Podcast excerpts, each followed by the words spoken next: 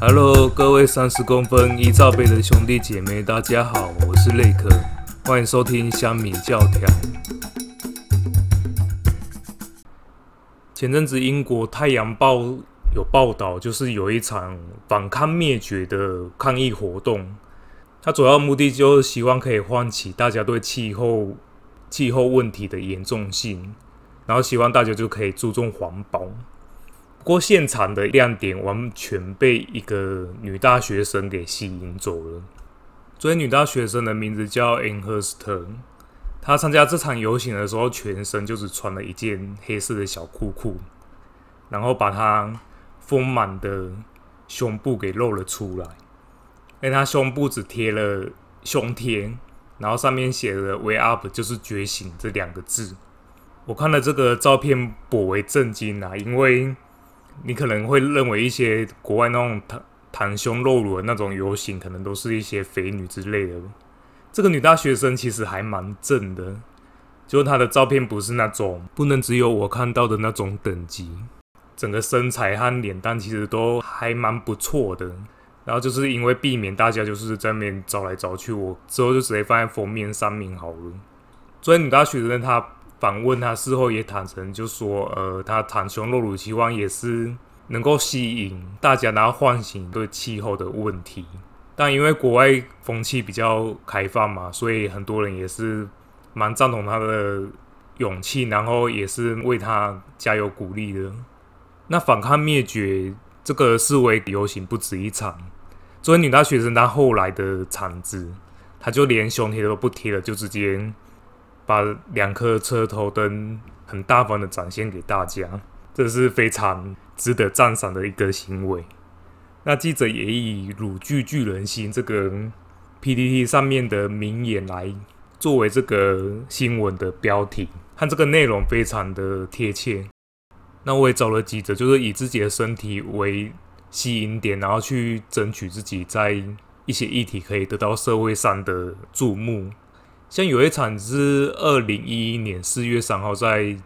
加拿大多伦多发起的运动，这个运动叫做“荡妇游行”，又称“烧货游行”，听起来有点奇怪，但是它的内容就是说，很多人对于被强暴的妇女有一些社会的偏见，就是被害者有一些偏见，让他们认为这种被强暴的妇女是因为穿的太暴露，或者是一些行为不检点。那发现这样游行是希望说，就不管女性穿什么衣服，比如说迷你裙、丝袜，或者是比较清凉的衣服，她都可以拥有自己身体的自主权，而不是说穿的比较清凉或暴露就应该会被骚扰或者是受到一些性暴力的对待。希望就是说，让大家可以去改变这个社会上的观感和偏见。这在加拿大举办的，它算是比较一个民主的国家，但是我们可以看一下，就是比如说印度这种国家的话。女性如果被强暴的话，都会沦为嫁给加害人，或者是说你可能会被家族荣誉处刑，比较不人道的对待。但那种第三世界国家的妇女，她的女性人权就是没有那么的有保障。希望之后可以慢慢的再去做一些进步。那另外一个社会活动的游行叫解放乳头，主要的诉求就是性别平等。他认为说男性在一些公开场合可以袒胸露乳，但是女性就比较不可以做这样的行为，然后会受到一些差别待遇之类的。不过说到袒胸露乳，其实女性这样子做，我也是蛮赞同的啦，就是可以得到自己身体的自主权。当然，不是说任何公开场合就是可以无差别的，就是你想露就露。他主要是强调说，一个国家的文化和法律不可以存在这种。虚伪和矛盾，然后透过解放乳头这个运动，可以促进性别平等，这个也是一个蛮不错的活动。然后其他的，像二零一零年有西班牙马德里一些美女就是裸体组成的 SOS 的字样，在身上摆上了斗牛的标枪，以抗议这种残忍的斗牛活动。就是以爱护动物为出发的议题，也是蛮值得大家去关注的。关于记者下的 PPT 上面的名言，我就先科普一下好了。这句话是出自于《后汉书》，原话是一无不平，何以平天下？然后下面就发挥了才高八斗的文学造诣。平鲁控他会说：“胸不平，何以平天下？”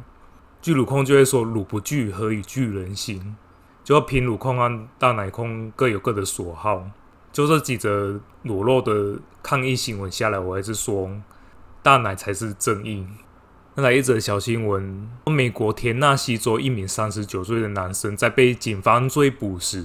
开车边逃边在车上斩下自己的老二。他被捕的时候，宣称说他是这样子是为了拯救全世界，但这种精神不济可能就是嗑药的关系吧。网友当然也发挥了他的创意，比如说他就说。我要拯救全世界，因为我要练成绝世神功，那么葵花宝典，坚守自盗，坚守自盗自己的懒教。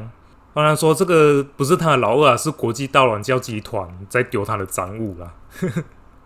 然后还有说什么国际盗懒教集团学会了催眠术，催眠这个这个男子去割了他自己的老二。然后又说他吃了什么，不要给我，给其他人来一点。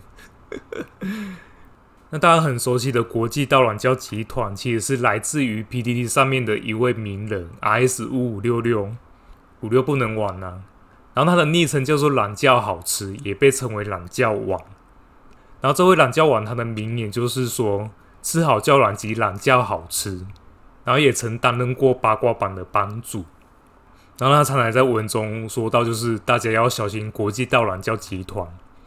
久而久之，只要出现就是有关于懒觉的新闻，那国际盗懒觉集团就会在下面的留言频繁的出现，这也造就了一种吸引人的文化，这也是乡民非常有创意的一面。接下来这则新闻在前两年好像就有报过，不过最近才被中国媒体又爆了出来，就说地下母乳交易事件。那顾名思义，就是说将还有奶水的女性以贩卖。母乳的方式去获取一些金钱，那行情是两百毫升一包，为人民币二十块钱。除了贩卖给孩子喝之外，还有出现说涂母乳可以消除痘痘，可以强健体魄，所以出现了一些不是婴儿的母乳爱好者。简单来讲就是母乳控啊。然后有一种方案，后来就是说可以躺在怀里喝。他意思是说，就是包夜，然后可以在躺在女性的怀中慢慢吸，一个晚上要价一千五百块人民币。不过这交易也有可能涉及到说情色方面的一些问题。先不管这个交易合不合法啦，有一些乡民就是说母乳很难喝。除了婴儿时期以外，我就完全都没有再喝过母乳，所以我不知道它的味道到底是怎么样。但有一些尝过人就说，其实母乳真的很难喝。好啦，如果真的有尝过的人，也可以留言一下，分享一下这个味道是怎么样。那再来是一则关于时代原始的新闻：台湾微软宣布将在台举办《世界帝国二》的比赛。《世界帝国二》算是一款很经典的游戏，它应该横跨了六七八年级，甚至九年级。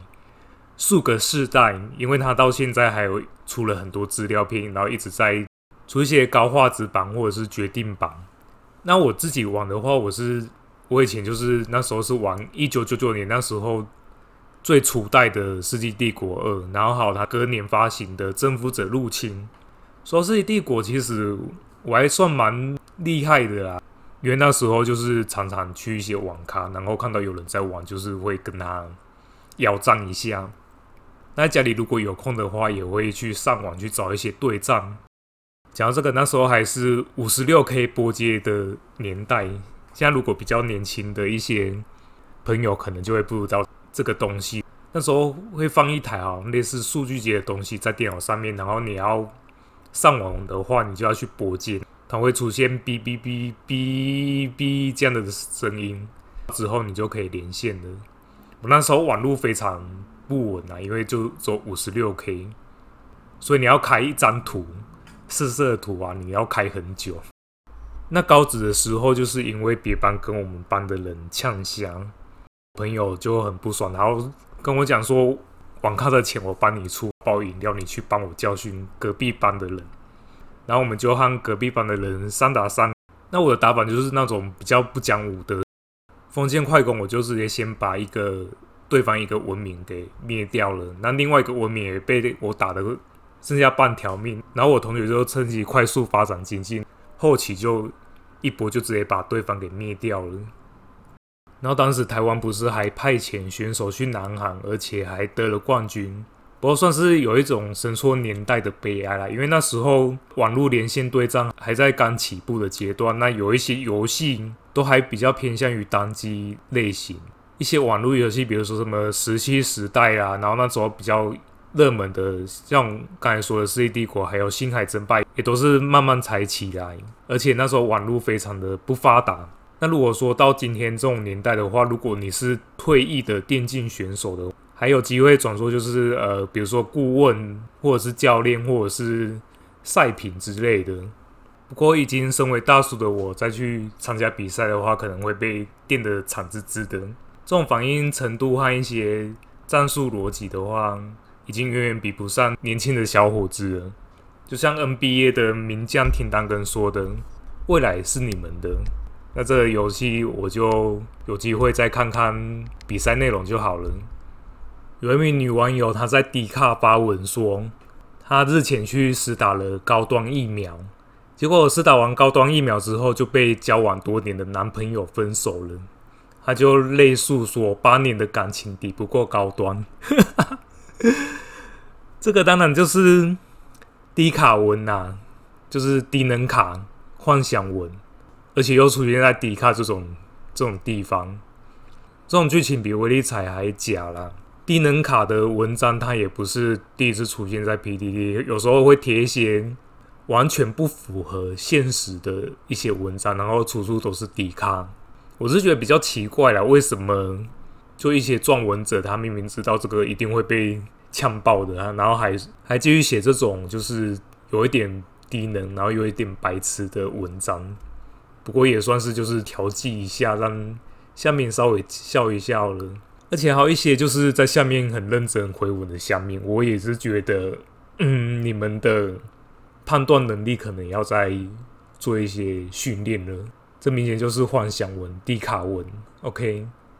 那讲到疫苗的话，目前疫苗意愿的统计，莫德纳有高达九十趴的接种意愿，但是高端只有八点二趴。算高端是国产，但是它得不到国人太多的经验，就和中国的科兴，人民对它的信心就是差不多的低。那本身我也不会去打高端啊，因为目前欧盟规定就是就疫苗护照申请是要打两剂欧盟官方认证疫苗，然后这疫苗只有四种，就是辉瑞、莫德纳、A D 和交生。那其他国家应该也会以这四种疫苗去做衡量的标准，然后。让你可以去申请疫苗护照。那对于频繁出入国，或者之后疫情比较趋缓的时候，可以可能是出国去游玩的话，那就不用再做十四天的隔离了。因为不然你没打这些疫苗的话，那你出去玩十天隔离完了，你你朋友可能都玩完了，然后你还在隔离中。那高端还是洗洗睡吧。我认为高端多余的库存应该之后会捐给第三世界，比如说像非洲或一些落后的国家去做施打。那我们今天的谈话就到此为止喽，那下次见喽，拜拜。